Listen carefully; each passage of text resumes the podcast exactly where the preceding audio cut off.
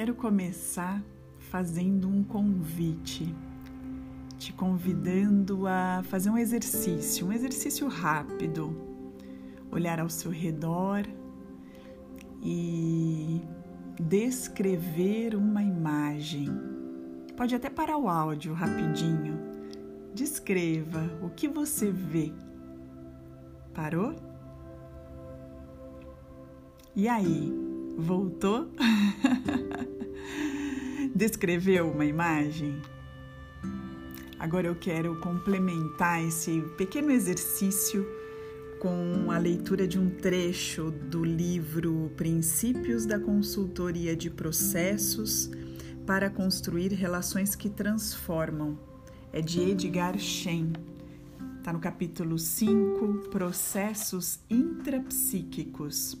Ele diz o seguinte: a coisa mais importante a ser compreendida em qualquer relacionamento é o que vai dentro da cabeça especialmente na própria cabeça.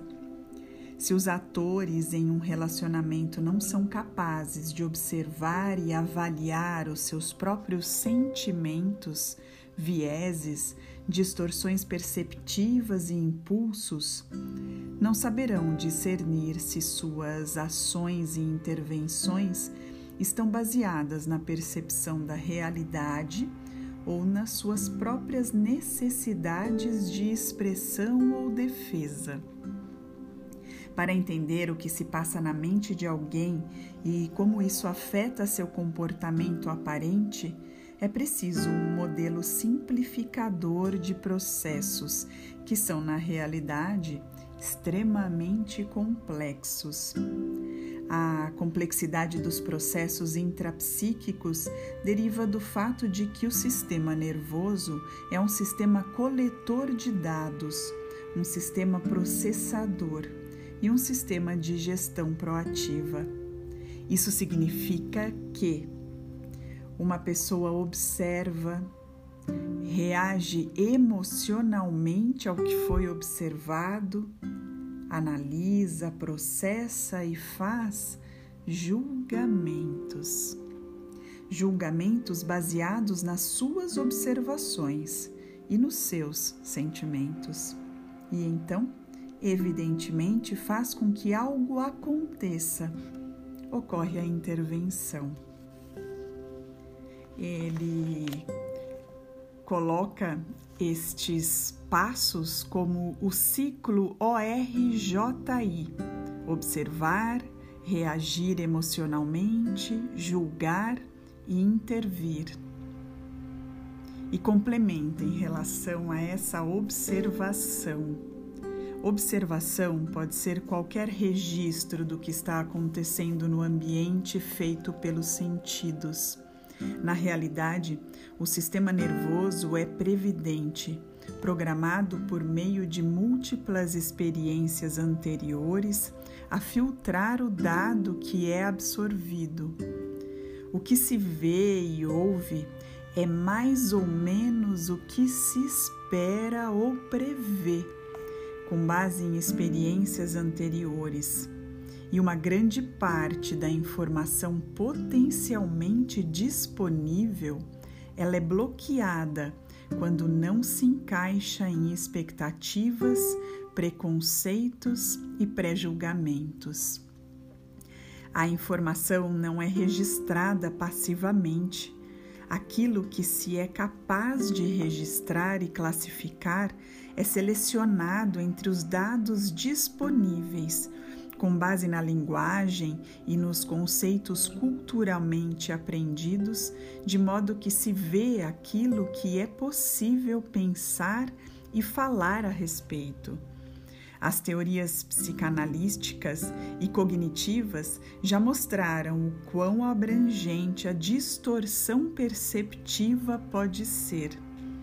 Os mecanismos defensivos de negação recusa ver certas categorias de informação conforme se aplicam a si mesmo, e de projeção, ver nos outros o que na verdade opera em si mesmo. Estes são exemplos mais claros. Talvez está demonstrado que as necessidades distorcem as percepções, como quando a sede transforma tudo o que se vê no deserto em um oásis.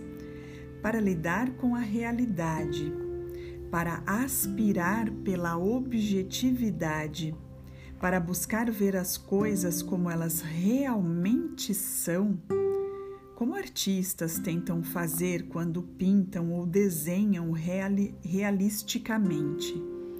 É preciso compreender e se esforçar por reduzir as distorções iniciais que o sistema perceptivo é capaz e tende a lançar mão. Alguns psicólogos atribuem essa habilidade de ver as funções do lado direito do cérebro e afirmam que é o lado esquerdo, o crítico, do cérebro que causa vários tipos de mal entendidos. Essa teoria é consistente com o que vários artistas postulam, que não se pode desenhar melhor porque na realidade não se vê o que está sendo desenhado o que se desenha são as coisas tal como se pensa que deveriam ser. Da mesma maneira, alguns psicólogos esportivos afirmam que a mente crítica interfere na habilidade natural de fazer as coisas, como quando o jogador de tênis se convence de que não é capaz de fazer uma jornada, uma jogada que não é capaz de fazer uma jogada e, consequentemente, comete um erro. Aprender a observar, então, é aprender sobre, sobre e superar as armadilhas expostas pela experiência histórica e pela aprendizagem. O profissional não pode lidar com a realidade se não aprender a perceber precisamente o que está acontecendo. E isso significa entrar em contato com a sua própria história, para identificar suas próprias predisposições, seus próprios estereótipos e preconceitos. Esse é só o primeiro passo, o de observar Ainda neste capítulo, ele fala sobre reação emocional, julgamento e intervenção. Mas eu paro por aqui, porque já dá bastante reflexão. Edgar Schein, Princípios da Consultoria de Processos para Construir Relações que Transformam para a Vida.